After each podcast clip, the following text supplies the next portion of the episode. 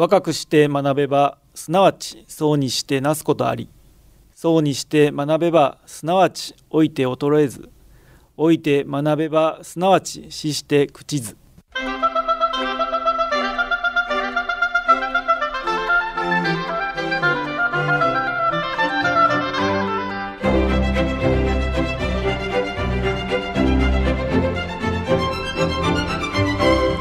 兵庫ラジオカレッジ。今朝の俳句。平凡な一日くれて豆の飯。平凡な一日くれて豆の飯。坂上静子。旬の豆ご飯はちょっとしたごちそうですね。なんということのない一日の夕暮れ。美しい緑の豆ご飯が心にも鮮やかさを残してくれたんでしょう。さて今朝の兵庫ラジオカレッジはフリージャーナリストの西谷文和さんのご出演で路上のラジオこの国の間違ってはならない未来をお届けします。今朝の講座は障害聴講生対象の課題番組です。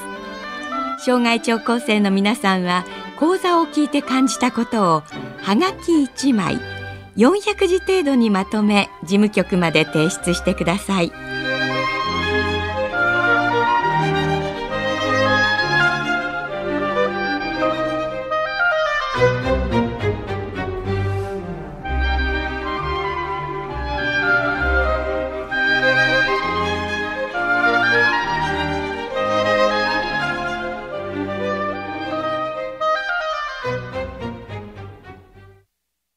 はい、えー、皆さんおはようございます、えー、フリーのジャーナリストをしております西谷文和と申します、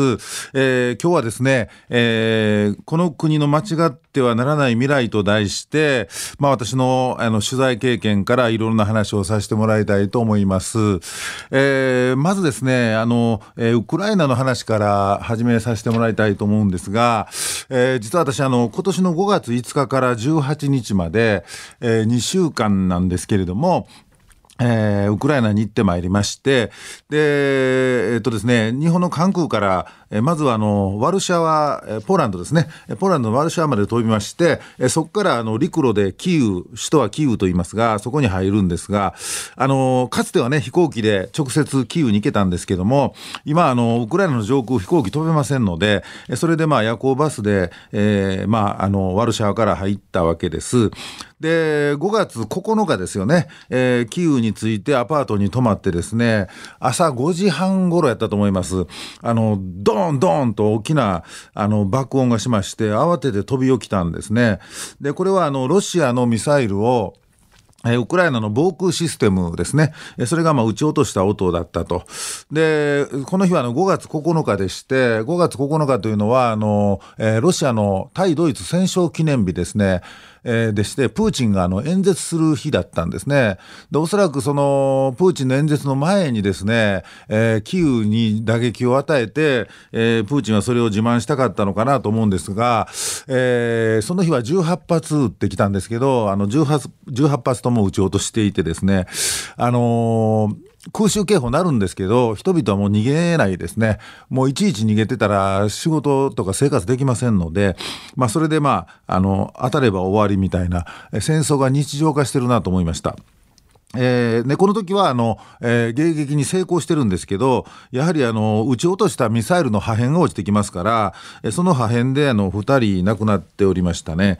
えーまあ、そんな首都キーウですが、えー、そこからあの、えー、バスで、えー、30分ぐらいですかね、えー、ブチャという町に行きました、えー、このブチャというところは皆さんご存知の方も多いと思うんですがあの虐殺で有名となった町であります、えー、ロシア軍がこのブチャに居座ってですね、えー、去年の3月の上旬に、えー、1600人約1600人殺して、えー、現在もまだ2500人が行方不明となっている町ですね、えー、人口8000人ですから、えー、まあ大体3分の1ぐらいが殺されてしまった、えー、そんな虐殺の町へ行きました。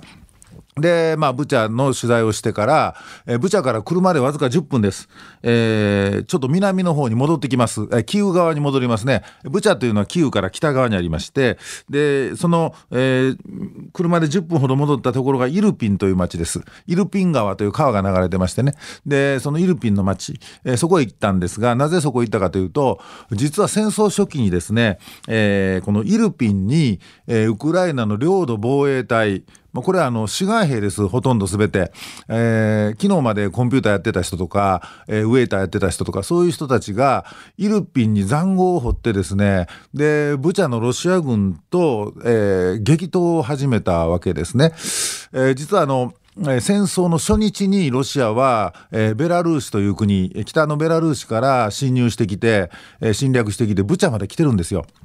で、えー、このイルピンでその領土防衛隊が食い止めたわけですね。えー、この時点であのゼレンスキーはそんな余裕がありません。もうゼレンスキーは自分を守る、キーウを守るために精一杯ですから、えー、ウクライナ軍がイルピンに、えー、派兵されたわけではなくて、自発的な、あの防衛隊がいて、そこで、えー、まあ、激闘になったと。で、この時ですね、その、アントノフ空港というのをロシアは抑えてまして、えー、制空権はロシアが持っていました。戦闘機2機いました。あと、戦車は50台以上ロシアが持っています。で、ウクライナ側は、あの、銃と火炎瓶だけという、まあ、そういう装備ですね。それで撃ち合いを始めて、まあ、普通常識はロシアが勝つんですけど、えー、これは奇跡的にウクライナが押し返したと。で、これは一体なぜかというと、やはり、あの、侵略した側のロシア軍が、えー、汚職、腐敗にまみれて、銃弾とか横流ししていたということと、あの、プーチンがですね、おそらく3日4日で勝てると思っていたので、あの、緩みまくっていたわけですね。で、兵士はですね、そのシベリアとか中央アジアから集められたお金で雇われた兵士で、あの、訓練だと言って連れてこられてるわけですよね。えところが、あの、戦争で、えー、当初、ウクライナ人はロシアを歓迎すると、まあ、こういう、まあ、フェイクの情報であの騙されてきてますから、えー、ところがそれが本当の戦争で人を殺さなあかんということで、ロシア兵も脱走する人もいましたし、戦う意欲は全然ないわけですから、まあ、そういう意味ではあのウクライナの方がその自分の国を守るということでその意味で強かったというふうに思います。まあ、それで、まあ、奇跡的にイルピンで押し返したので、えー、現時点でもウクライナ戦争が、まあ、続いているということですね。えーまあ、ところがそこで、えー、ロシア軍がブチャにとどまったので苛立ったロシア軍が民間人を殺して虐殺が起こったと、まあ、こういうことだったと思います。まあ、それで、えー、戦争があ、まあ、のウクライナ側が、まあ、強硬に止めたので、えー、プーチンがどんどん追い込まれていきましてね。まあ、それでまあ今に至ってるわけですけれども、えー、そんな中で、あの、首都キーウは、もう、今言ったように迎撃システムがあって、かなり守られていて、街も復活していってる、復興していってるわけですが、あの実はそれからですね、あの東にあるハルキウという町に行きました。えー、ここはあのロシアの国境からわずか100キロしか離れていません。で、戦争初期、もう初日からもうミサイルが雨あられのように降り注いだ町で、えこのハルキウからですね、えさらにロシア国境を目指して、まあ、車で、えー、行くわけですね。で、まあ、簡単に言えば東へ行けば行くほど国境に近づけば近づくほど町が全滅していると、まあ、そういう状態です。でこのハルキウはあの去年の9月までロシアが占領していたので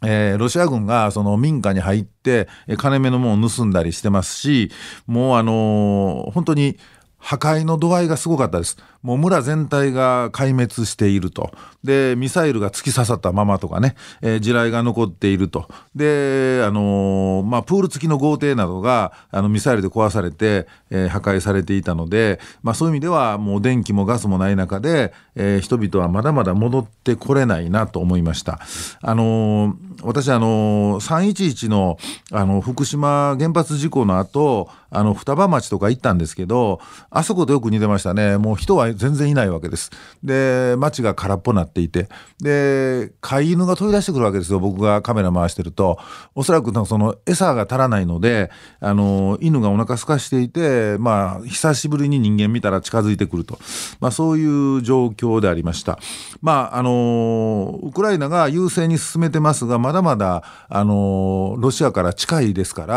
らもしロシアがもう一回入ってきたらその国境の街はまたやられますのでえ人々はずっと逃げたままであの難民になっております。実はですねこのロシアの戦い方というのはその旧ソ連のスターリンの時代からですね実はこういう人の命を駒のように考えているというところがありまして、えー、実は私あのポーランドのワルシャワにたんですが実は第二次世界大戦中ワルシャワではあのワルシャワ放棄っていうのがありましてこれ一体何かというとあのヒトラーがポーランド攻めてきた時にワルシャワの国民はじっと耐えてるんですけどあのソ連がですね当時のソ連が赤軍がワルシャワをあの取り返しに来た時にですね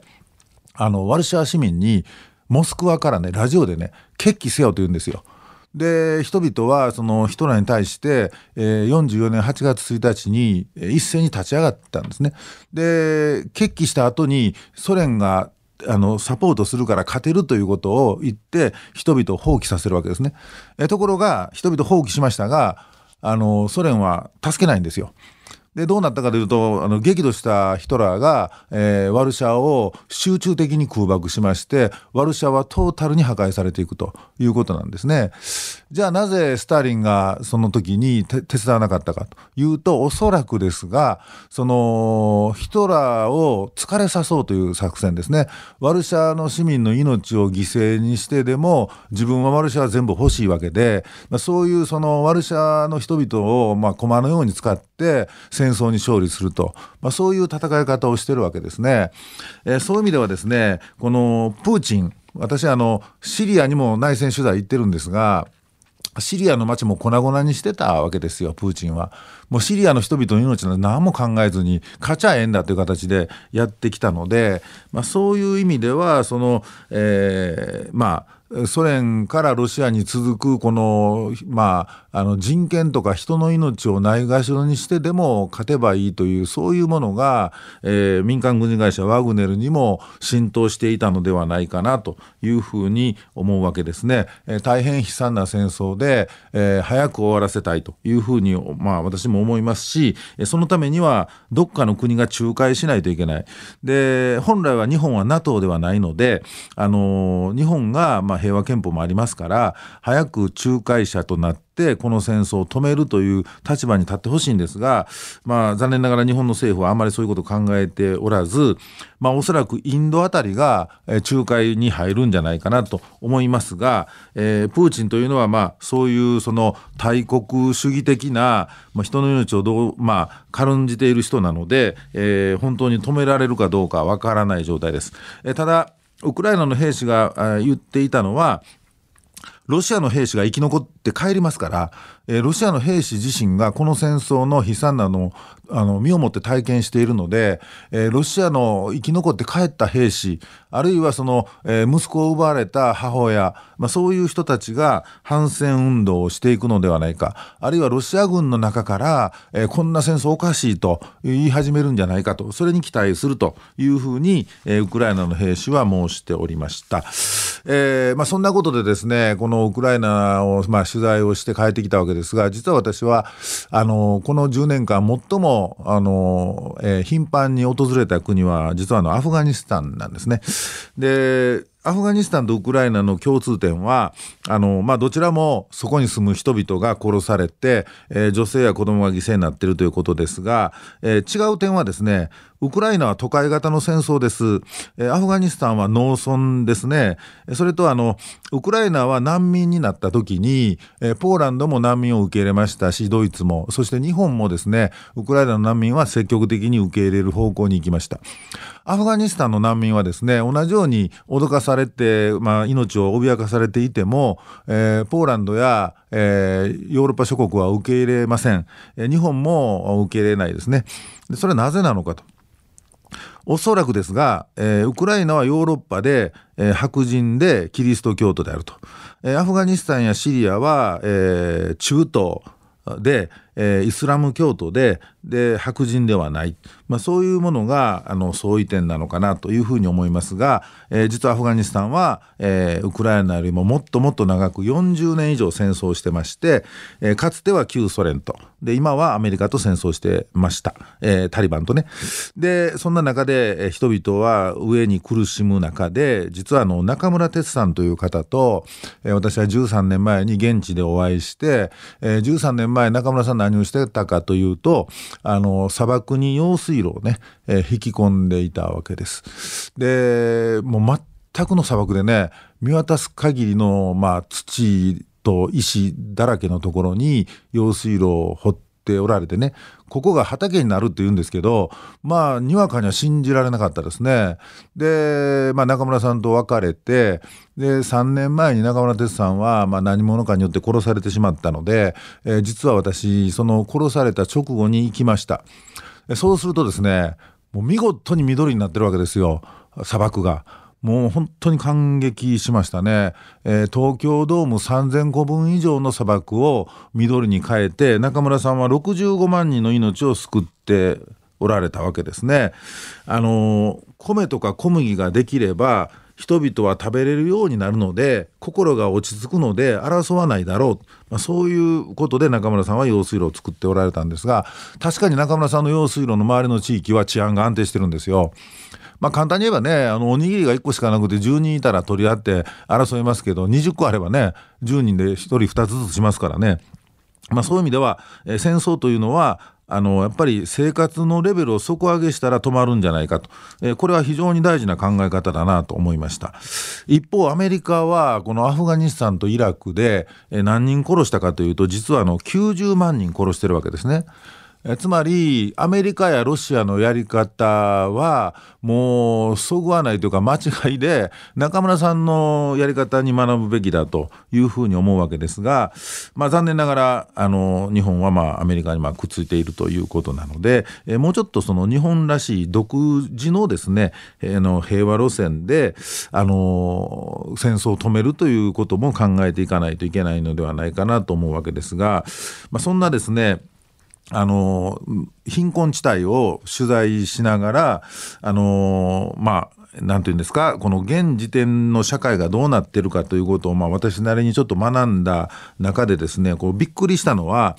あのこの世界がですねまあうすうす分かってたんですけどものすごい格差が広がっているということなんですね。あの実はあの、えー、去年世界一大金持ちはえ、アメリカのイーロン・マスクさんという人で、え、この人はあの年収7800億円あったわけですね、えー、7800億円といえばこれ時給にすれば2億5000万円なんです。でこの人の、えー、銀行預金は28兆円ありまして、えー、これ平均的な日本人、まあ、年収400万の日本人がこのイーロン・マスクさんの銀行預金と株に追いつくのは、えー、640万年働かなあかんと。640年じゃない640万年ですね、えー、つまりですねものすごい格差が広がって例えばアフガニスタンとかシリアとか、あのケニアとかそういうその貧困地帯に住んでいる下から数えて31億人。世界人口のまあ半分弱ですね、えー、この31億人が持っているお金と上から数えて10人がの持ってるお金は10人の方多いという、えー、調査結果が出ております。えー、この10人はみんなあの、えー、アメリカ、ヨーロッパにお住まいなんですが、えー、で、このイーロン・マスクさんがそのうちの、まあ、トップなんですが、まあ、例えばイーロン・マスクさんの持っているその銀行預金とか株に1%、1%の金持ち税、これ富裕税というんですけど、これをもしかけたとすれば、エチオピアの医療費は全部出る。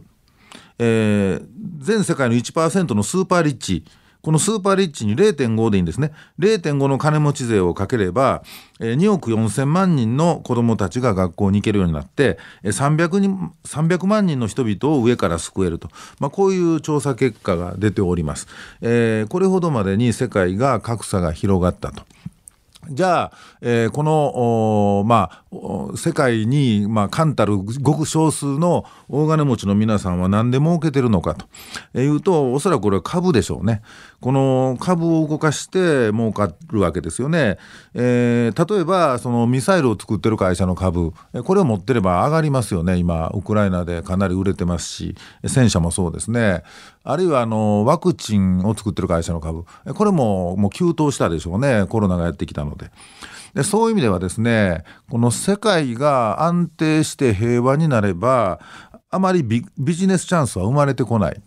世界が不安定でどっかで、まあ、小規模な争いがあったり、まあ、パンデミックが起こるとこれがあのビジネスチャンスになると、まあ、こういうことで、えー、ありますね。そうするとですねこれはですねもう歴史的な傾向なんですがその大手メディアがそういうそのスーパーリッチによってこう操られてですねその戦争が嘘で始まる場合が多いわけです。例えば湾岸戦争これはあの、えー、15歳の少女ナイラというこの少女を使って嘘の証言をさせてアメリカ国民をイラクを叩かなあかんという情報を持っていくと。あるいはあのベトナム戦争の時にあのトンキン湾事件というのがありましたが、えこれはアメリカのでっち上げということが、まあ、ペンタゴン・ペーパーズで分かってくると、えー、後で分かるということが多いんですけれども、まあ、そういう形であの戦争がですねこう作られていく歴史があります。えー、例えばあの満州事変もそうですよね、えー、当時はあの中国がやったということで中国を懲らしめろということで日本は中国に侵略をするが、えー、それはもう明らかに日本陸軍のでっち上げだったということが今では分かっております。えつまりですねあの世界が不安定になるえー、このそういうきっかけになる事件というのが、まあ、結構ありましてでそれが、まあ、あのフェイクで起きてしまうことが多々あるので、えー、私たちはそれをこうしっかりと冷静に見極めないと騙されてしまうと、えー、例えばロシアの今国民はロシアの国営放送に騙されてると思います。えー、プーチンはですねウクライナがあのウクライナ東部のロシア系を虐殺したからだから反撃したんだと言ってますがこれは明らかにプーチンが先に侵略してますよね。ところがロシアの国営放送しか見てない方はそれをそれで騙されてしまう。でロシア国内で若者たちが戦争反対で立ち上がるんですね。その若者たちは SNS で真実を知ると。しかしその若者たちは今弾圧されて刑務所の中にいますので、えー、まああの反戦運動は今うまくいってないんですが、まあ、そういう意味でではですねあの非常にこのメディアを使った、えー、コントロールというのが、まあ、多々起きてしまうと、まあ、原発なんかもそうですよね。今日ですか、えー、6月1日なんですが、え原発を60年以上動かしてもいいという、まあ、そういうものが、えー、通りましたけども、あのー、絶対壊れませんとか言ってましたからね、えー、それは福島で嘘だったということが分かったわけですが、えー、実は私あの路上のラジオというラジオをやってましてそこであの原発の専門家を読んでいろいろ話聞くんですが、えー、福島の1号機はえー、土台が壊れているので震度6強で倒れる可能性が高いと。と。で震度6強で倒れたら原子炉がですよ。原子炉は1500トンもあるので、え、その原子炉の横にある燃料プール、え、これを突き破ってしまう可能性が高い。でそうなればプールの水がなくなってしまえば空だき状態になるのでまたものすごい放射能が出てしまうと、まあ、そういうことを、まあ、警告されてる方なんですが一切大手メディアには出ておられません。で新聞もまあ記事はあまり書きません。でそして60年超の運転が認められたということですが最近地震多いじゃないですか。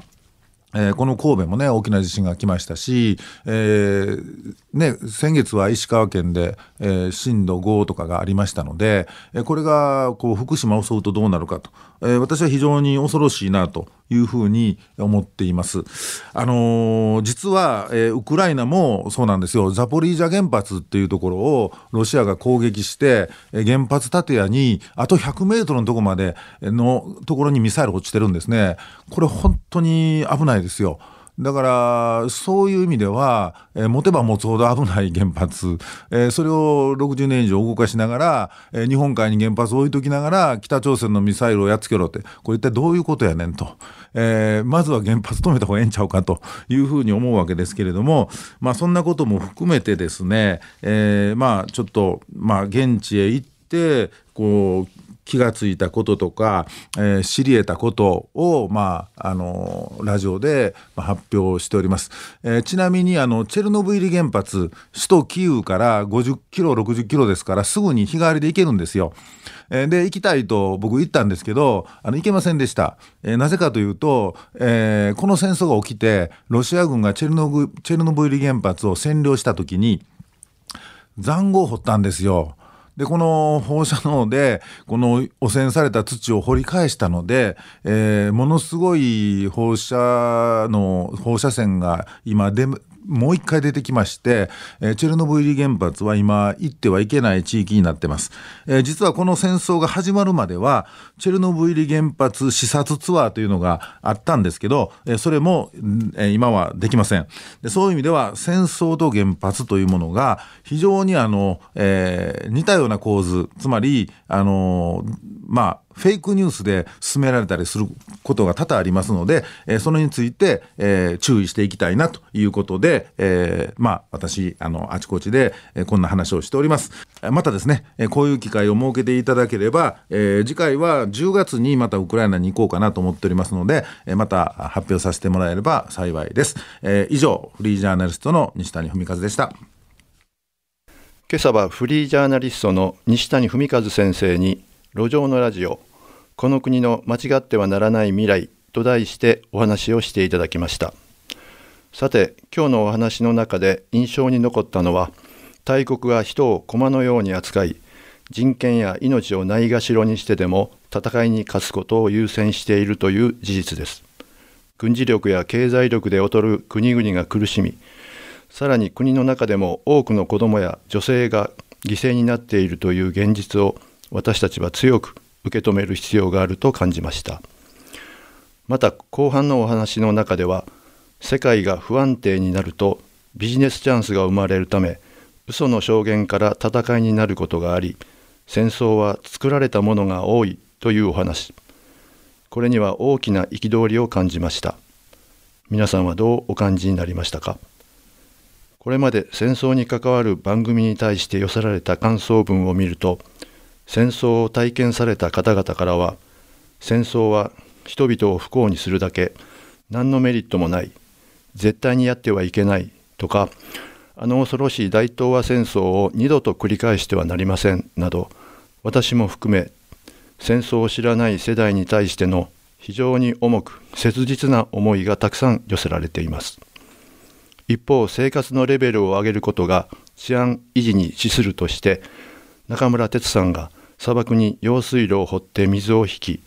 東京ドーム3000個分以上の土地を緑に変え65万人の人の命を救ったというお話は日本人として誇りに思いました。日本はどちらに向かって進むのでしょうか。今日の西谷先生のお話を聞いて人権を踏みにじり命を奪い合う戦争ではなく核廃絶運動を推し進めたり貧しい国に手を差し伸べる日本であってほしいと強く感じました。それでは今朝はこれで失礼します。